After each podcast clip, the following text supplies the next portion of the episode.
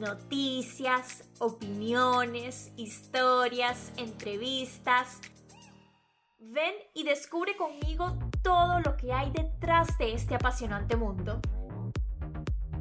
Esto es A Mi Manera Podcast. Hola, hola, feliz lunes, feliz inicio de semana. Qué gusto estar acá frente a este micrófono para contarles lo más destacado en el mundo deportivo. Todo por si aún no lo saben. El Manchester United quiere que Cristiano Ronaldo cambie su actitud o podrían considerar rescindir su contrato. El Real Madrid comenzó la temporada como la terminó, ganando. Ayer domingo con goles de Alao y Lucas Vázquez anotaron su primera victoria. Y Federico Valverde, mediocampista uruguayo, cumplió 150 partidos con los merengues. Lo más viral en las redes sociales.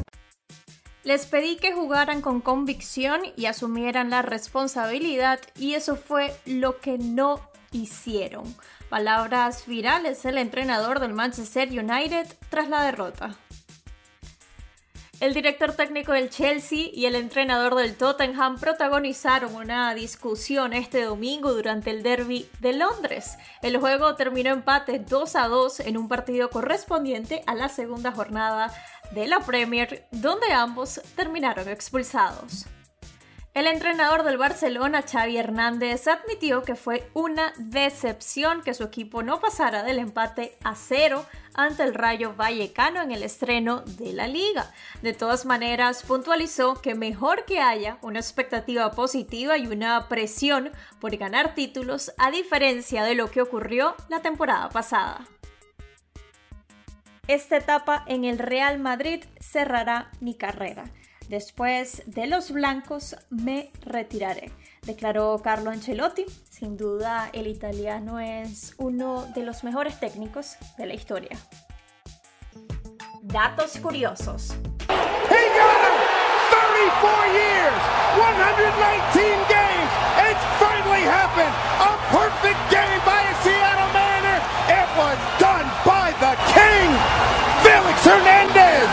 Hace exactamente 10 años fue el juego perfecto más reciente lanzado en MLB.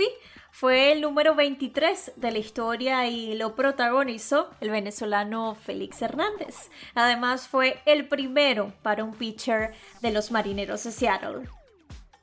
Y un día como hoy, pero hace 11 años, Kun Agüero hacía su debut con la camiseta del Manchester City donde sumó 260 goles, 62 asistencias y 15 títulos.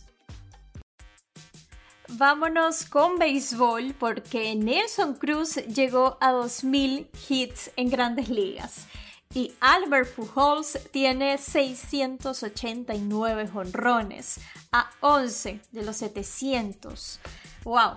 En su última temporada en grandes ligas. Los Astros barrieron a los Atléticos de Oakland con una victoria de 6-3 el domingo.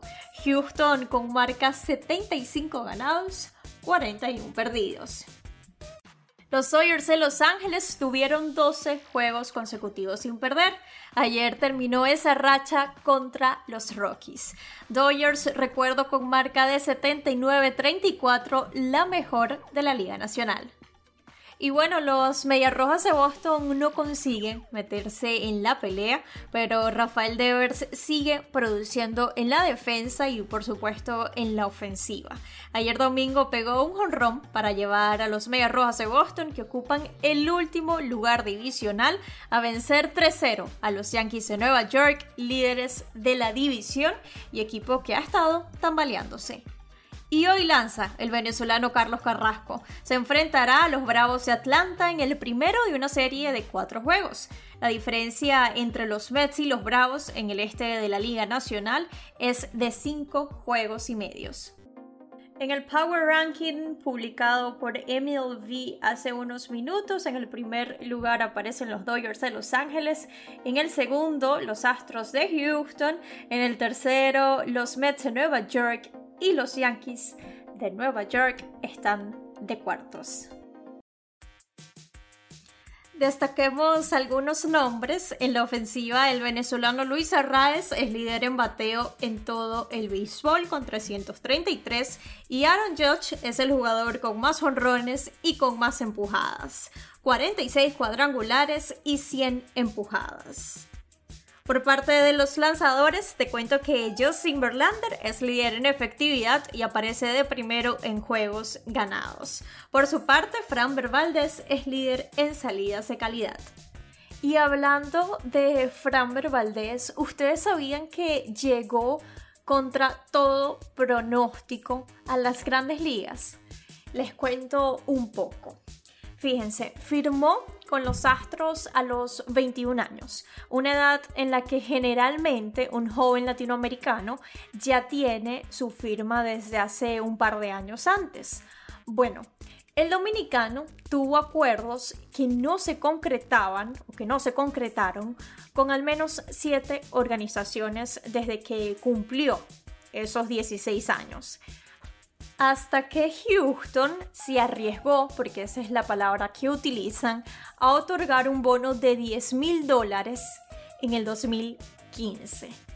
Los Rays de Tampa Bay, Reales de Kansas City, Marineros de Seattle fueron algunas de las organizaciones que ofrecieron contratos al dominicano, pero luego lo disolvían por unos resultados médicos que tenían que ver con su codo. Pero él seguía insistiendo y decía que su codo estaba perfecto para jugar. Y así fue.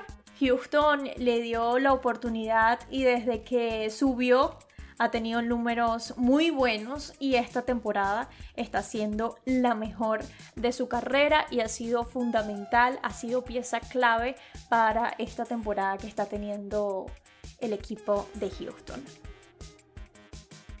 Comencé mi carrera como el jugador más viejo de mi liga y a los dos años ya era uno de los más jóvenes. El tiempo se ha encargado de dejarme saber que todo el trabajo de estos años no ha sido en vano, dijo Franber Valdés a ESPN hace unos años. Así terminó este episodio de hoy. A ustedes, como siempre, gracias por estar aquí.